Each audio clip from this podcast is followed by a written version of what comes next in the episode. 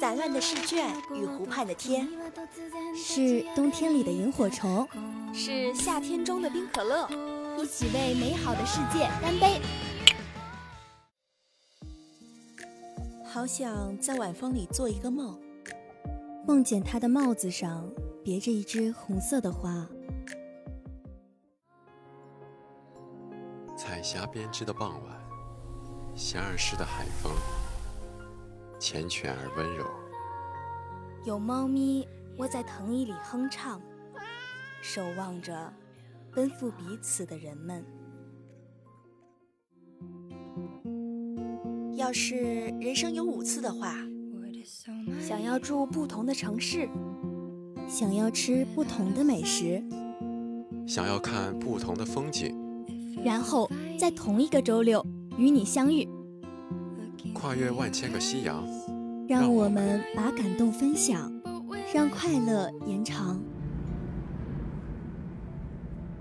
尊敬的各位旅客，我们的列车即将抵达终点站，祝您旅途愉快。我们到站了，你要去哪儿？No，转站朝西去，一起吗？这里是，这里是二零二号街一号店。本店货品种类丰富，样式齐全，欢迎光临，玩转青春。他死在二零零一年七月的最后一天。二零零八年的那天晚上，我正顺着汹涌的人流裹挟进鸟巢。八月的天气，即使是晚上也酷热难当。我领到的选题是。采访现场观众近距离观看奥运会开幕式盛景及其热烈反响。在喧哗的、骚动的人海里，我一眼就看见了他。他并不在争先恐后冲向前方的观众一列，而是现场维护秩序、疏导人群的安保人员，穿着警服，喊着“小心挤到小孩”。指挥了一会儿后。他换来另外一个看起来更加年轻的、同样穿着警服的工作人员，和他换了位置，便一个人走到角落里，插刀仰头看着大屏幕，眼中似乎有什么东西闪动。其实我看过很多很多因为奥运会的盛景而热泪盈眶的人，因为骄傲，因为感动，但是我依旧被他所吸引，于是我走过去。你好，他似乎被我吓了一跳，看清后露出一个随和的微笑。我是日报的记者，想要采访一下你，请问你是警察吗？是的，我是市局自愿申请调派来增援的，很荣幸参加这次开幕式，见证了祖国的强大和人民的凝聚力。能够这么近距离的观看奥运会开幕式，心情一定十分激动吧？你还有亲朋好友也在现场吗？嗯，应该在的。应该。本来应该是他来看的，他一直想见识一下这么热闹的场面，我算是带着他的那一份替他看看。他为什么来不了了？他沉默了很久。我给你讲个故事吧。于是，在人潮汹涌前，在嘈杂声中，在绚烂的灯光下，在纷乱的世界里，他用平静的语气。给我讲了一个奇异的故事。你就当这一切都是虚构的吧。时间回到二零零一年，在这个破烂的城市一角，夏天总是弥漫着一股蓬勃的、温热的、淋漓的腥气，如同这里粘稠的、腐烂的、搅拌着发酵的臭气的人与事。脚下。松散卷落的电线纠缠在塑料篷布之间，刺拉着钉子的木板交错其中。走上去的时候，总得小心，别被扎穿了鞋底。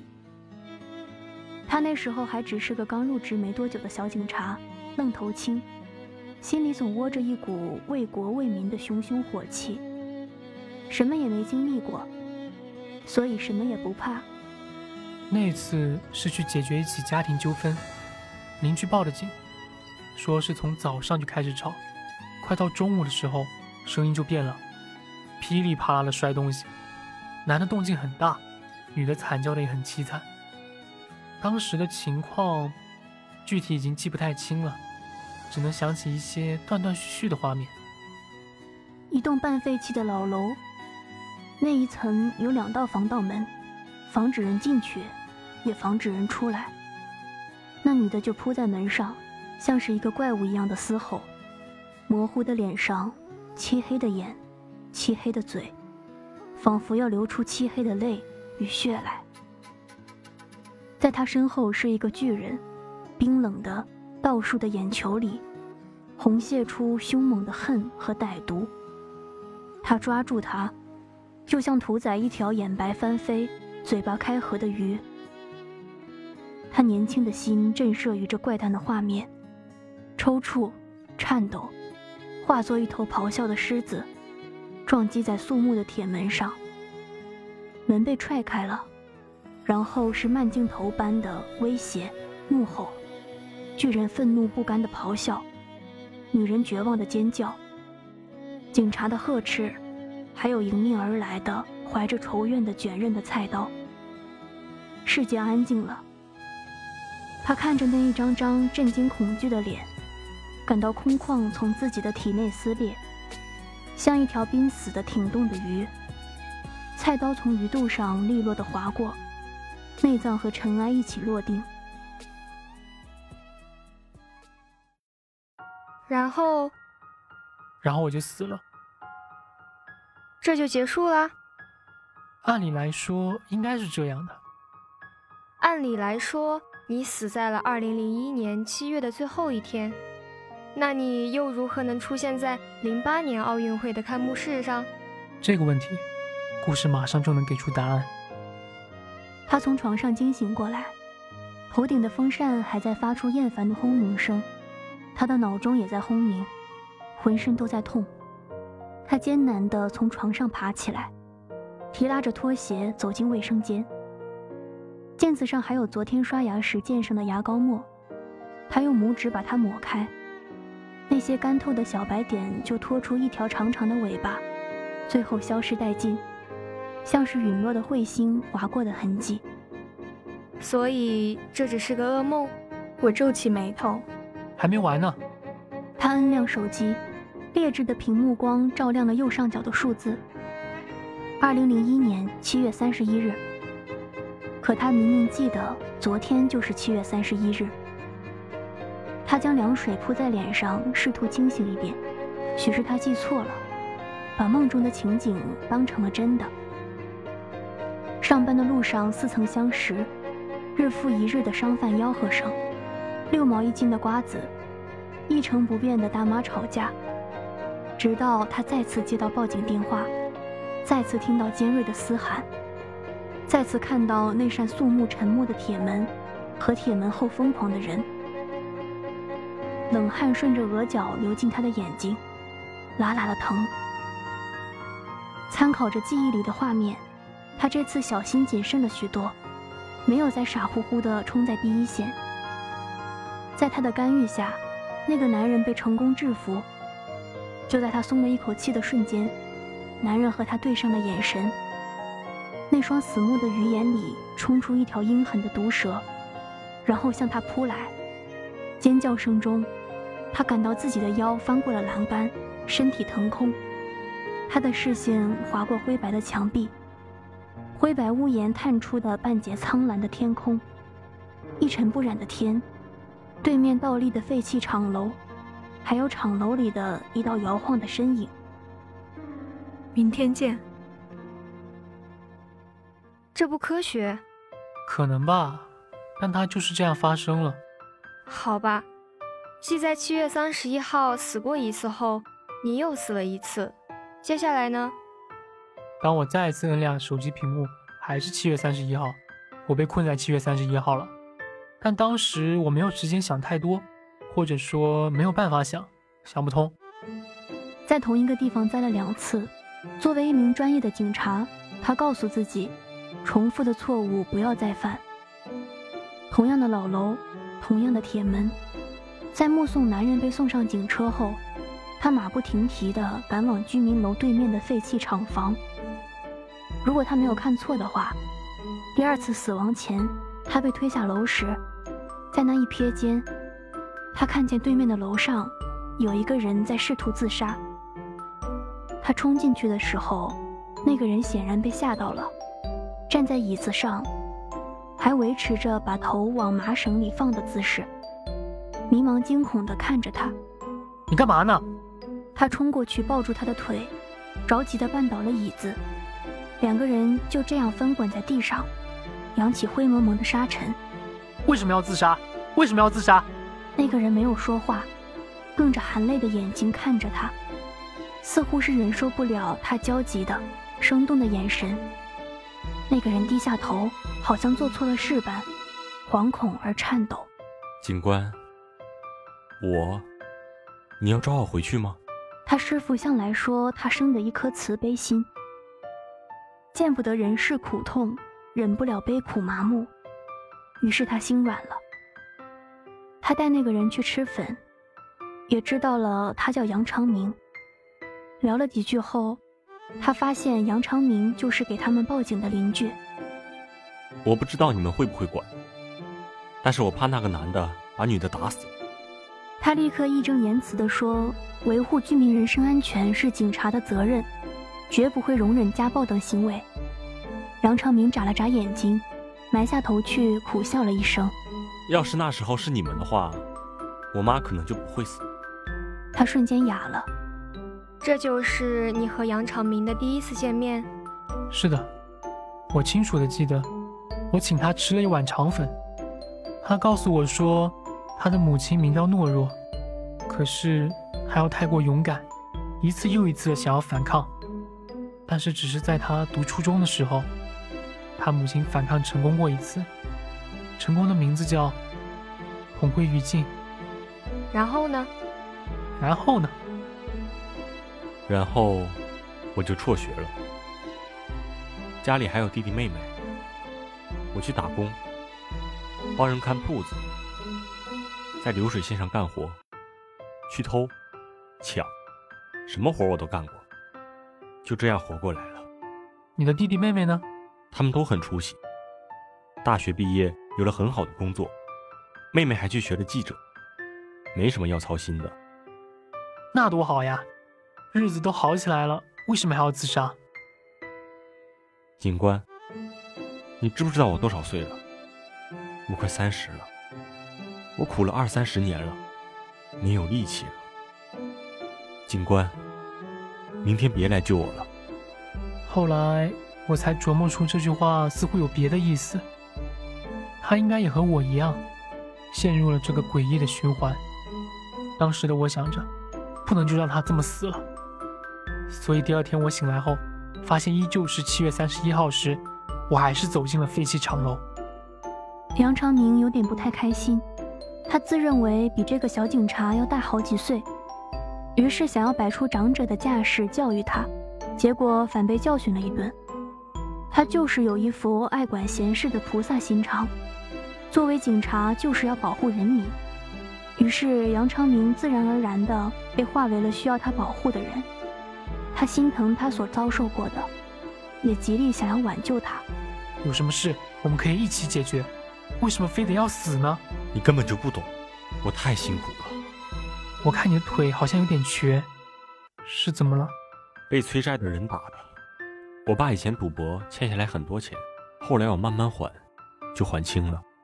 但是那群人可能看我好欺负吧，缺钱了就找我要，说还没还清。这是诈骗吗？你可以报警啊。然后我们一起把他们抓起来，这样就好了。警官，你不懂，一个人想死，一般不太可能是因为某一件事。那是因为什么呢？不因为什么，总得是因为什么的。不是因为某一件事，那就是很多件事。我们可以一起解决掉的嘛。杨长明气得骂他轴，说自己吃饱了要回去了。第三个七月三十一日，再次在废弃厂房见到他的时候。杨昌明也无奈了，我渐渐被这个故事迷住了，急于知道结局，我忍不住问了出来：“你劝住他了没有？他最后自杀成功了吗？”别急，不只是我在劝他，他也在劝我。我每一次去他家里，他就从枕头下拿出一本圣经，告诉我，死亡是另一段旅途的开始。每次见到我，他都要说一遍。第五个七月三十一日，杨昌明没有去废弃厂房，他邀请他去他家吃饭。吃饭的时候，他向杨昌明的碗里勺了一点点辣椒。七月底，这么热的天，警官也不怕我辣死在这里。呸！你别老说死字，不吉利。可是我本来就要死掉的嘛。我不会让你死的。他说不会让他死的时候，杨昌明正在喝汤。汤喝完了，碗见了底，他也没有把碗放下来。辣味顺着舌头蔓延进喉咙里。鼻腔里，都怪他给他放太多辣椒了。杨昌明心想，辣得他想要流眼泪了。后来他就不愿意去杨昌明家里了，因为杨昌明老是拿着枕头下的那一本圣经给他讲道理，久而久之他都能背下来了。所以只要杨昌明拿起那本圣经，他就立马能背出他即将要说的话。你别打岔。你都念了多少遍了？知道了，知道了，耳朵都起茧子了。反正也只是在七月三十一号说，一天也只说了一次，算起来就是只说了一次。是是是，你说的都对。那警官什么时候让我去死呢？等八月份吧。他回回都这样说，杨昌明就来掐他。他们一起过了很久很久的夏天，长到没有尽头。白色的太阳仿佛成了永恒，每次见面，衣服都汗得湿透透的。这种被水泡着的回忆留得很长很长。七月三十一日，王昌明来警局给他送饭，站在大门口看着小警察开心地向自己跑过来。给你的同事也做了一份，你都拿进去。拿进去做什么？我就在这里吃。他夹起一块鱼肉往嘴里塞。向着杨长明举起大拇指，嗯，真好吃，比外面的好吃多了。以后我都吃你做的饭，给你当免费厨师，凭什么有？那就不免费了。你来我们警局食堂工作，当食堂大妈，我给你介绍嘛。谁是食堂大妈？扫地大爷、食堂大妈不都是岗位名称吗？就你话多，吃完了给你同事送去。管他们做什么，我都吃了。七月三十一日。杨昌明带他去城里最贵最贵的商场消费，买了很贵很贵的衣服，吃了很贵很贵的饭，脱掉了那一身洗得发白的过时衣裳。杨昌明倒还有那么一点气质，看得他啧啧称奇。最后掏钱的时候，杨成明眼睛都不眨的掏出了一万块钱，装在一个信封里，还是连号的。你是不是存的私房钱？那当然。这些年我省吃俭用，存下来五万块钱，死后也能给弟弟妹妹做点贡献。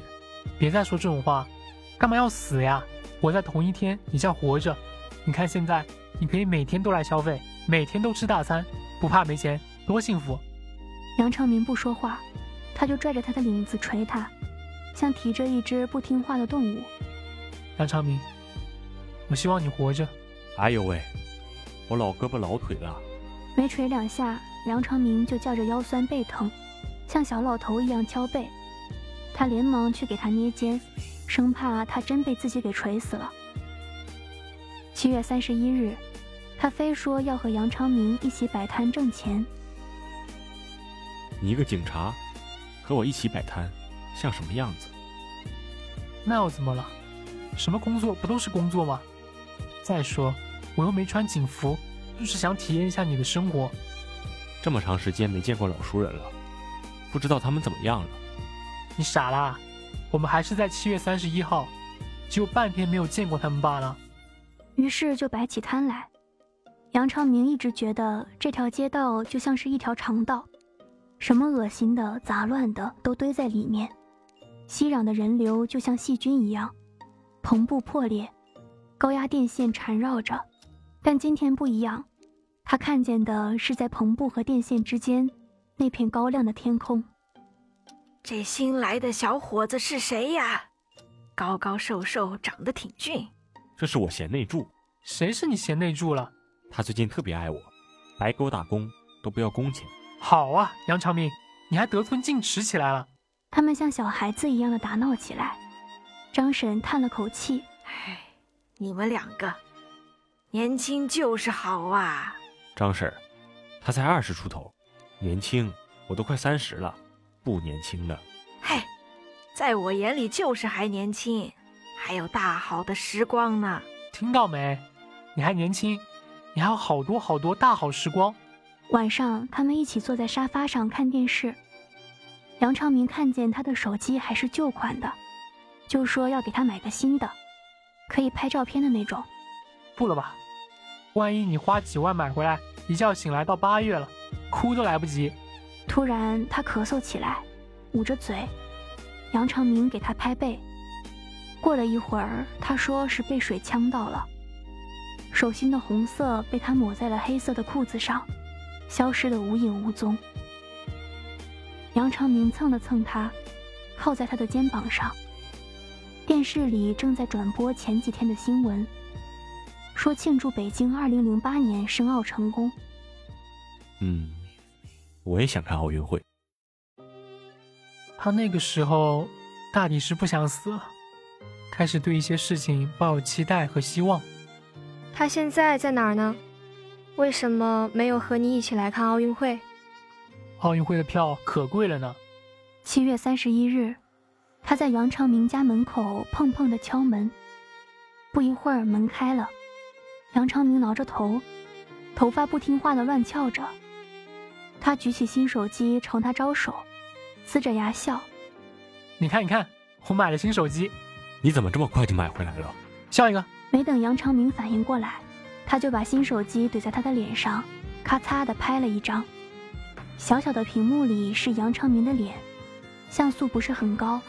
模糊的看出头发乱翘，给我删掉，拍的太丑了，才不呢。他比杨昌明高，杨昌明抢不过他。他想要转移话题，就提起奥运会的事。北京太远了，坐火车去那里要好几天，我们去不了那里。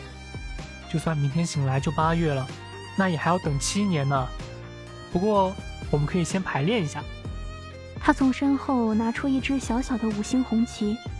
举起来，做着走正步的动作，把摄像头转过来，向着自己，学着记者的模样。现在向我们走来的是中国代表队，他们身穿红黄相间的运动服，代表着奥林匹克如火炬般传递的运动精神。这位同志，我能采访你一下吗？请问你来参加这一次开幕式是什么感受？当然可以，很荣幸参加这次开幕式，我见证了祖国的强大。和人民的凝聚力，你怎么比我还官方啊？杨昌明嘀咕了一句：“什么对象，什么警察什么的。”他愣住了，反应过来的时候，他用力攥着杨昌明的肩膀，结结巴巴地问他：“什么是什么？”警官，你记性不太好，耳朵也不太好啊。杨昌明打死也不说了，最后拗不过他。答应他说明天再跟他说一遍。我晚上不走了，不想回去了，反正一睁眼就回自己床上去了，还不如待在这里。警官，你太得寸进尺了。但是他还是给他拿来了一个枕头和一床被子。但是睡觉的时候，杨昌明一直背对着他，他叫他回头，他也不回头。明天就八月了，他心里觉得咯咯愣愣的，像是有鱼刺卡着。但是他也没想太多，只觉得杨长明有一点奇怪。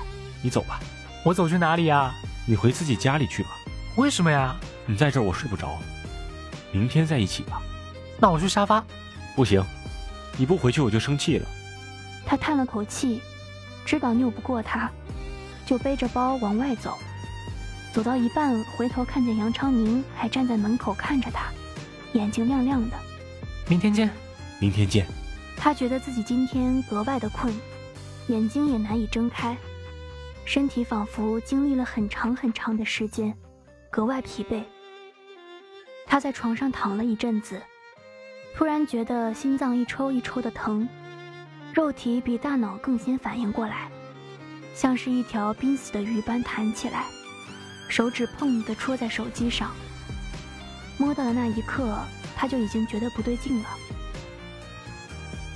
不同于以前的屏幕亮了起来，画面里是那张被他偷偷设置为壁纸的杨昌明的照片。呆愣愣的透过屏幕看着他。八月一日，是啊，已经是明天了。他发疯一样的跑到杨长明家门口，早上还穿着拖鞋。他像七月三十一日一样拍门，希望杨长明能像从前无数次一样，从门里出来，和他说：“警官，别扰民了。”有人在哭，他蹲在地上，听见有人在哭。过了很久，久到盛夏都老死了。同事给他打电话催他来上班，他站起来的时候头晕目眩，哑着嗓子说。不好意思，我马上就来。他回头拿上公文包，走过那条日复一日的街道，看见赵婶，他想给他打招呼，但是他只是陌生的看了他一眼，绕过他，继续融入那麻木汹涌、向着苍白的大道不回头的人流。好吧，逃出这个七月，别再回头。他比我更早知道循环是为何开始，又要怎样结束。他看见了我的死亡，我也目睹了他的自杀。师傅说，我有菩萨命，所以菩萨救了我，而我用我的命去救他。时间就这样停留在了七月的最后一天。我不知道那晚他是带着什么样的心情，在这间狭小逼仄的屋子里，独自一人。对抗满屋的月光，他走的那么果断而坚决，好像自己永远逃不出这个七月三十一号。循环并非永无止境的，等他把他的命用完，循环就结束了。但是不可以，杨长明不会用这偷来的时间去度过剩下的一生。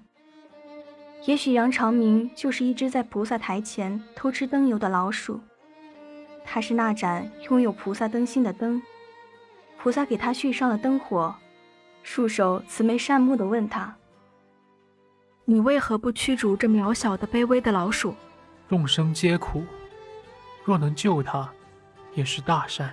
偏这老鼠得了恩惠，反而生了人心，在这佛光的普照下，竟开始贪恋这灯，不肯放下。你这老鼠！”让你活命，反生出了贪欲，骗我这烛灯心善，竟心甘情愿。贪恋是一种罪孽，过于心善也是一种罪孽。现在，我要对你们两个降下天罚。这罪孽，全因我而起，也应全由我承担。我度过了好多好多个七月三十一号，没有催债，没有殴打。一天就能花掉五万块钱，我本来就要在这一天死掉的，只是他替了我。现在我把他还给八月，也把八月还给他。他们待在一起的那段时光，杨长明在想什么呢？是延长对死亡等待的时间，就能延长爱吗？杨长明想，是因为自己太倒霉吗？所以命不会给他一点便宜占，决定要死掉才遇上想活下去的理由，活着的理由又被死所纠缠，谁的错呢？真是爱也没用，没用也爱。我想给朋友们说说他，说说杨长明，说到什么时候认识的，我就说不下去了。原来我们只认识了一天。你想对他说些什么呢？嗯，八月快乐吧。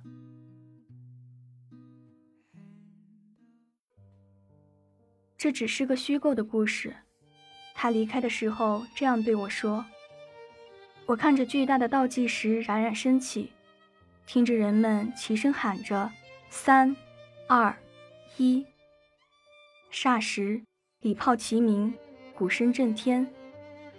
这是他从未到达的八月，也是他无法再见的璀璨。我摊开身前的笔记本，笔记本上写着我的名字，杨长安。于是我写道：“很幸运能有这么一天，他能遇见爱的人，和他度过短暂而漫长的一生。”好了，今天的玩转青春八月快乐到这里就全部结束了。